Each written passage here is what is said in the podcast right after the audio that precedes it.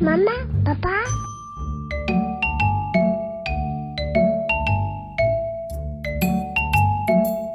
各位听众朋友们，大家好，欢迎来到妈妈谈心沙龙。我是编辑小鱼，很开心呢，可以透过声音在空中跟大家相会。那今天呢，特别邀请到了一位新生儿专科医师，同时呢，他也是儿科重症专科医师，来到我们的节目当中。他是苏一宇医师，苏医师您好。嗨，大家好，主持人好。呃，非常开心可以邀请到苏医师哦。那今天呢，我们要跟各位爸爸妈妈们来聊聊关于宝宝急救法。其实这个主题听起来好像蛮严肃的，但是呢，我们会用一个比较轻松对谈的方式来跟大家聊哦。那我相信呢，其实，在呃，小朋友出生之后，每一个爸爸妈妈最重视的就是小朋友的安全嘛，所以在生活当中可能会做很多的预防措施来保护小朋友，但是有的时候真的是防不胜防，如果真的不小心发生了一些紧急状况，很危急的时候，到底爸爸妈妈们要怎么样在黄金时间内做出正确的应对呢？因为宝宝的紧急状况也非常的多种哦，所以我们今天要把焦点重在谈婴幼儿的呛奶跟异物梗塞的状况。那首先呢，我们要先来请医师跟我们聊聊所谓的呛奶。嗯、在小朋友出生之后呢，其实最主要的营养来源就是奶水嘛。那就是也会常常看到小朋友会有溢奶啊，或者是吐奶的状况。这个时候，很多的爸爸妈妈会用，比如说帮小朋友拍嗝的方式来缓解。可是，如果遇到比较严重的，像是呛奶的状况的时候，就有可能会危及到小朋友的安危了。所以，要来请教苏医师，可不可以跟我们听众朋友们分享一下，到底什么是呛奶呢？是应该这样子说，就是大部分爸爸妈妈们俗称的呛奶或者讲溢奶，嗯、其实讲的是新生儿的生理性胃食道逆流，哦、就是刚出生的宝宝，他的胃跟食道中间的那个喷门，他的括约肌并没有拉得很紧，嗯、再加上主食是奶，奶很容易产气，嗯、哦，所以就很容易有打嗝啦，或者是就溢出一口奶的状况。那大部分这种状况其实并不会造成孩子的危险，哦，那只是说。如果说这个易吐奶的情形过于严重，比如说会造成孩子下一餐没有办法好好吃，整天的奶量减少，小便减少，哦，体重减轻，有这样子的状况的时候，就要担心后面是不是有一些消化道的疾病，哎，大概是这个样子。嗯嗯嗯。常会听到爸爸妈妈会说，就是小朋友是呛奶，然后又有溢奶跟吐奶，这之间有什么差别吗？是应该要这样说，就是说，呃，当宝宝他发生溢吐的时候，因为我们知道鼻子跟口部其实它后面是相通的，是同一个空腔。嗯、那你一旦溢上来的东西，就可能会从鼻子喷出来。嗯，那如果说有稍微有一些影响到呃接近气管的话，宝宝就会出现一些咳嗽的状况。嗯，那在一般足月，而且他是健康的宝宝。宝宝其实这样清除分泌物跟清除异物的能力是很好的哦，除非有一些特别的状况，不然它是可以很轻松的去把它清除掉。那在处理上，我们通常会建议爸爸妈妈说，如果可以的话，你看到孩子呛奶，你就把他头侧一边，让奶可以自然流出，或者把他扶着坐起来，一手托着他的下巴，帮助他拍背，通常就可以让孩子比较舒服。可是你要知道，正常的新生儿一天可能就会这样子溢吐个三十次以上。上 好啊！如果说每一餐每个爸爸妈妈都这样子做，其实爸爸妈妈们会累死了。哦，你也可以做很多事情啊，比如说你可以帮孩子拍嗝，每一餐喂完之后直立抱十到十五分钟，都可以改善这样的症状。可是因为大部分的呛奶其实不影响健康，也不造成风险，所以各位爸爸妈妈还是量力而为就好喽。嗯嗯嗯嗯嗯。可是我们在比如说新闻上面啊，常就会看到有一些报道，就会说，哎，小朋友他。他又因为呛奶而窒息，或者是因为溢奶、吐奶的这些状况，然后造成他一些生命上的一些威胁，这是什么样子的一个情况？是了解这个问题，其实要分成两块来说哈。第一块我们要讲的其实是婴儿猝死症，就是一般在呃一岁以下的婴儿，如果不明原因哈，他突然就呃有生命威胁，然后突然就过世了，那找不出特别的理由，我们叫做婴儿猝死症。那你看到新闻上很多报道说，哦，呛奶啦，或者是说，诶，他突然窒息了，大部分都是这样的一个疾病。那这样的一个疾病，其实我们到目前为止并不了解它确切发生的原因，可是有非常非常多的风险因子来被发现。那其中最常被提出来讲的就是睡姿。哦，就是说，美国的儿科医学会自从他发现这个风险因子之后，就开始建议说，哎，大家应该要仰睡。结果做了这个建议之后，发现，哎，全国的婴儿猝死症立刻就少了一半以上。哦，所以我们知道睡姿对于这件事情影响很大。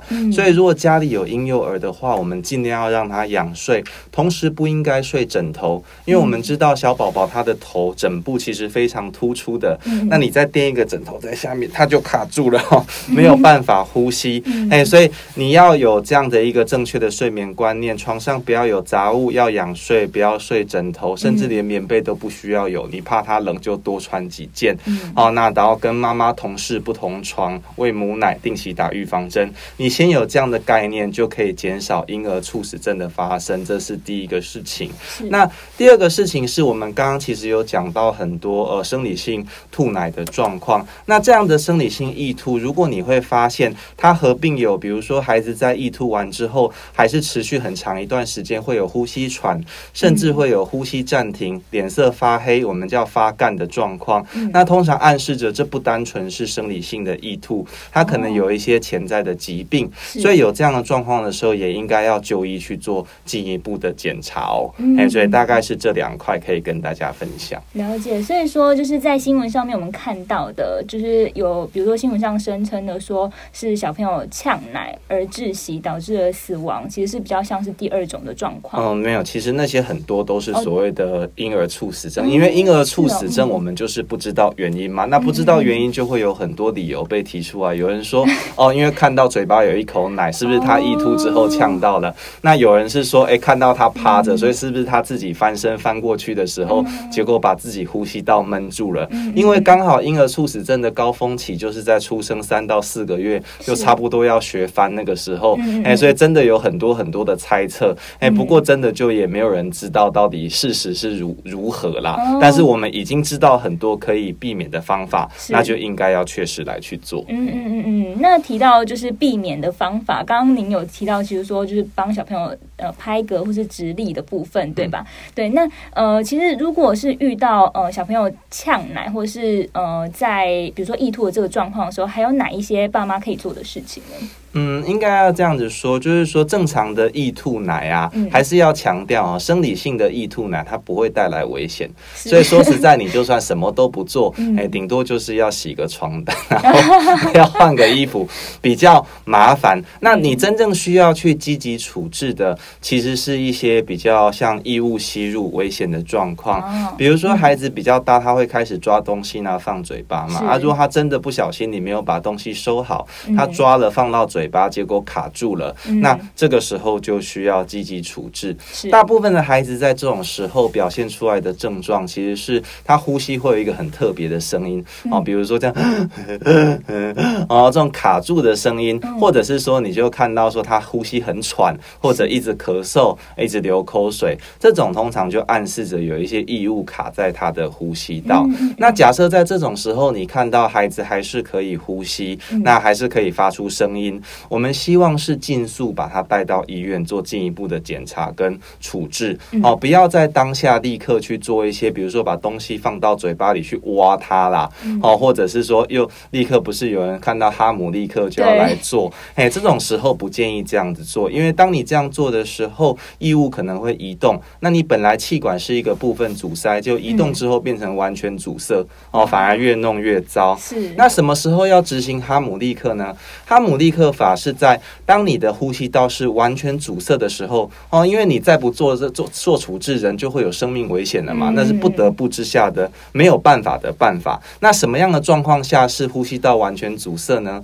比如说孩子就脸色发青了，嗯，完全没有发出声音了，哦，甚至有一些昏迷、失去意识的状况。这个时候，如果你怀疑是异物阻塞，那就要去执行哈姆立克法。那我们可以分成一岁以前跟一岁以后这两块来去做执行。如果是一岁以前的宝宝，你发现他脸色发青，你觉得是异物阻塞，那你首先先把他嘴巴打开，然后看看目视，如果有看到异物的话，去把它移除。那你确定没有异物之后，你让他趴在你的脚上，然后用力的拍打背部五次，然后再把它翻过来，在他的两乳中点用食指跟中指往下按压五次。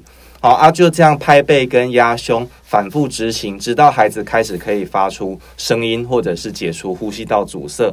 那你要做哈姆立克法的同时，其实最重要的不是你做的正不正确，最重要的是你在做之前是要先求救。你要先打一一九啊，不然你做个老半天没有人来救你。哎，对，所以你要先求救，然后你再去做这件事情。你做这件事情的目的是为了给孩子多一点机会，是好，提升他获救的机会。那对于一岁以上比较大的孩子，他的做法其实就跟成人很接近了。好，你可以站在他身后环抱他，一手握拳，然后一手用掌抓着拳头，好，往内往上挤压五次。好，然后同时也是跟拍背五次交错来进行，直到呼吸道的呃就是阻塞解除。那要注意的是，当你执行哈姆立克法做一做，发现孩子完全失去意识了，完全没有反应了，这个时候就要进入做心肺复苏术，也是做 CPR 的部分。那因为 CPR 很复杂，实在很难在空中去教给大家啊正确的做法。大家不是有一本宝宝手册吗？那最后一页有教大家如何去做。哈姆立克跟心肺复苏术可以去参考里面的内容。嗯，所以其实呃，医师您刚刚聊下来啊，呃，我们会发现说，遇到那个异物梗塞的状况的时候，还是要先观察小朋友现在的那个状态是有没有呼吸、心跳，对不对？是的，就是如果孩子还有反应，他还能呼吸，嗯、能发出声音，这个时候不对，先求救，然后赶快就医，不要急着去做哈姆立克。嗯、那真的如果发现完全阻塞了，脸色会发青，也没有声音，那除了求救之外，就可以做哈姆立克法，让孩子有更高的机会来获救哦。是的，而且大家也要注意，就是其实一岁前的宝宝跟一岁以上的小朋友其实也不太一样。是的，做法是不同的。是的，对对对。那平常其实我觉得啊，爸爸妈妈好像在平时的时候也都应该要来练习这一块，不然如果遇到紧急状况的时候，真的是会脑袋空白。是啊，其实我们在、嗯、呃，就是我我我们在做新生儿加护病房，有些新生儿，尤其是早。产儿的部分，他们在出院前，我们一定会教给他们心肺复苏术以及哈姆利克法的执行方式，就了就是为了以防万一嘛。那如果说各位爸爸妈妈想要知道更多，其实你每一次带孩子回去打预防针或者是就诊的时候，都可以跟你信赖的儿科医师就这个部分去做讨论。平常有所准备，绝对是不会错的。对，真的是平常就要开始练习哦，以防不时之需。好，那其实我们刚刚分享了。呃，从呛奶，然后到这个异物梗塞的这个状况，可是呢，在真正遇到这些状况的时候，每一次的状况都不太一样。我们看到的新闻上面的案例也都不太一样。对，所以这边呢，我们也准备了三个呃情境题，要请医师来跟我们分享哦。那首先呢，是想要跟大家分享的是，因为农历过年快要到了嘛，那其实我们在桌上都会摆很多的一些零食啊，什么瓜子啊、花生、糖果这种小零嘴。对，那如果真的不小心小朋友拿起来吃，然后又哽住了，这是其实是非常危险的事情。所以我们平常就应该要很注意这一块，到底要怎么去预防这一块呢？好。这个部分我们分成两块来说哦。第一个就是说，当异物吸入的时候，其实你要避免这件事发生，就是从一开始就不要让孩子接触到异物。那哪些东西对孩子是危险的呢？最常见的就是食物哦，因为食物他拿了就会放到嘴巴，所以一些像骨头啊、鱼刺啊、果冻、坚果啊、整粒葡萄、热狗。这些东西都是很常造成异物阻塞的食物，这些东西要五岁以上的孩子才可以食用。五岁以前的孩子呢，他如果要食用这些食物，一定要做过特别处理，比如说磨碎，或者是炖得很烂啊，或者是说切成非常小块，他才能够进食。所以这个部分是一开始你就应该要哦，不要让孩子去接触的。那第二个部分是，当孩子在吃饭的时候，其实你必须要让他坐在一个定位，在你可以监管到的地方。哦，这不管在几岁的孩子在进食都是一样，因为就算是比较大的孩子，他可能很很能够去 handle 那些大的食物或者是容易噎到的食物，可是他在奔跑的时候就不一样了。对，哦，嘴巴含一颗卤蛋，然后奔跑，呃，就下去了。对，所以这个是家里规矩的建立，你一定要让孩子在你看得到的地方有所监管。好，所以第一个是你的食物，还有你的这些小的东西，我们一般讲直径四点五公分以上以下，对不起，食物四点五公分以下有弹性的东西都应该要去避免，什么硬币啊、纽扣啊这些你也应该要避免，让孩子拿不到。那第二个是最常发生意外，其实是吃饭，就是进食的时候，应该要让孩子在你的视野范围内，你可以监管他整个进食的过程，哦，这样才能够达到一个安全的预防哦。嗯嗯嗯，而且也不能就是让他们边边跑边吃，这个是非常危险的。对对对，好，过年快要到了，大家呢可以多注意这一块，那平常也要留意啦，避免这个紧急状况发生。好，那再来呢是想要询问第二个情境，第二个情境是这样的，就是有一个小朋友，他其实呃有出现了呛奶跟咳嗽的一个状态，但是呢，爸爸妈妈带他去检查了他的肺部，因为。呃，如果宝宝有咳嗽的状态的时候，小呃爸妈通常第一个反应是他是不是肺部有问题，是不是又怎么了？所以呢会去检查，但是检查之后发现好像也没问题啊。可是回来之后还是反复发生这样子的状态，这是什么样子的原因呢？嗯、是应该是这样说，就是当你没有看到一个孩子或看到他检查的报告的时候，我们身为医师其实是很难给出很好的建议。不过有几个方向是我们可以去思考的。第一个方向是说，通常会咳嗽。瘦啊，尤其是跟进食有关系，要么你就是呼吸道的问题，那要么你就是消化道的问题。那我们前面讲过，如果是消化道的问题，常常会合并什么呢？常常会合并孩子的尿量减少，合并体重减轻，合并整天的总进食量，也就是总奶量来下降，或者是这一餐他有一个呕吐之后，下一餐他就不吃了。哦，那如果这些状况都没有，那有消化道问题的机会就比较低了。那第二个部分是。要看呃呼吸道的问题，因为对比较小的孩子来说，吸奶其实是一个运动。哦，对他们来说是个运动嘛。那假设他的呼吸道是有问题的，或者他肺部是有问题的，是不是很有可能他吸了两口就 上气不接下气？那就也容易呛到。所以这个就必须观察孩子在吸奶的时候是否有持续力不佳，或者是说每次吸奶就会有呛咳的状况。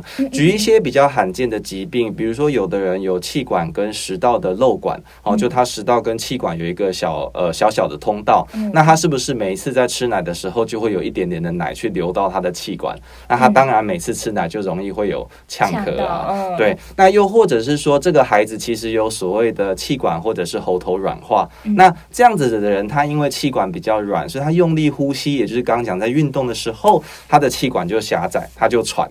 啊，他也容易呛到，嗯嗯，好，所以这些事情都需要进一步去厘清的。可是就您刚刚说的例子来说，诶，如果说孩子的体重成长都 OK，吃奶后其实也都 OK，只是偶尔会有这样子的咳嗽，X 光也没有什么发现，也从来没有过吸入性肺炎，那我会觉得，我会建议家长再继续观察，并不一定要立刻做一些侵入性的检查，因为如果要弄清楚我们刚刚讲的那两个比较少见的疾病，甚至你可能要做到一些像支气管。镜啊，或者是内视镜这些比较侵入性的检查，才能够得到答案，所以我们也是会选择的。哦，大概是这样。嗯，了解。所以其实我觉得刚刚医生您提到一个很大的重点，是可以透过去观察小朋友他现在的状况是，比如说跟肠胃道有没有关系的，跟还有另外一个是跟呼吸道相关的，他们两个的症状。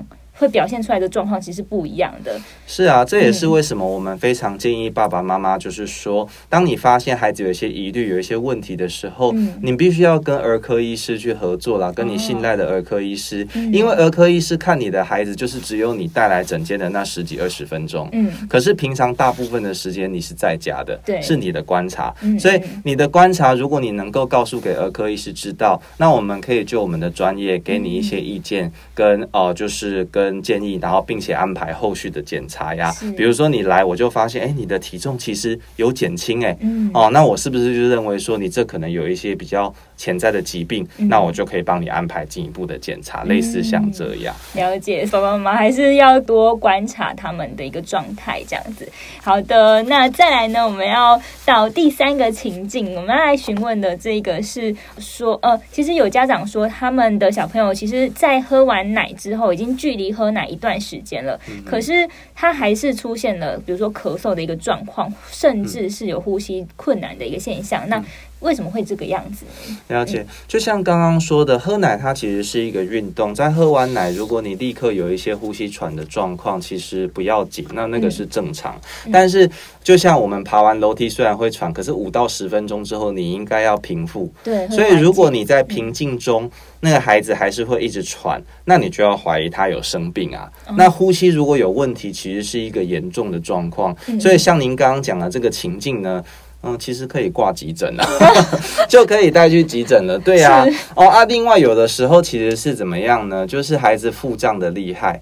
哎，就是说，比如说他吃了奶，结果他肚子里面有很多气，结果那个气往上顶，啊，就他呼吸就比较不顺。那这两个中间怎么去区分呢？是这样，如果真的是呼吸有问题的人，你会看到他呼吸很费力，比如说他肋骨中间会凹陷，吸气的时候头会点，哎，甚至严重的会点，头会点这样。哦，头会点，然后肋骨会凹陷，甚至有的时候会发生刚刚讲就是脸色发黑、有点发干的状况，哦，呼吸暂停等等。那这个就很强烈要怀疑说，其实是有呼吸的问题。但如果你看孩子，其实只是呼吸比较快，但是他并不费力，他好像很 easy 的样子。那这个大部分是正常，因为我们知道新生儿的呼吸速度本来就比成人来得快啊，他们每分钟呼吸速度大概就是三四十下。哇，哎啊，所以。你三三四十下，爸爸妈妈可能觉得很快，可是你看宝宝很 easy 啊，没有刚刚讲的又点头又肋骨凹陷的状况。那这个有的时候你在吃完奶肚子大大的时候就可以看到，哎，所以可以做一个初步的确认。那如果你真的真的不确定，很简单嘛，带来给我们看。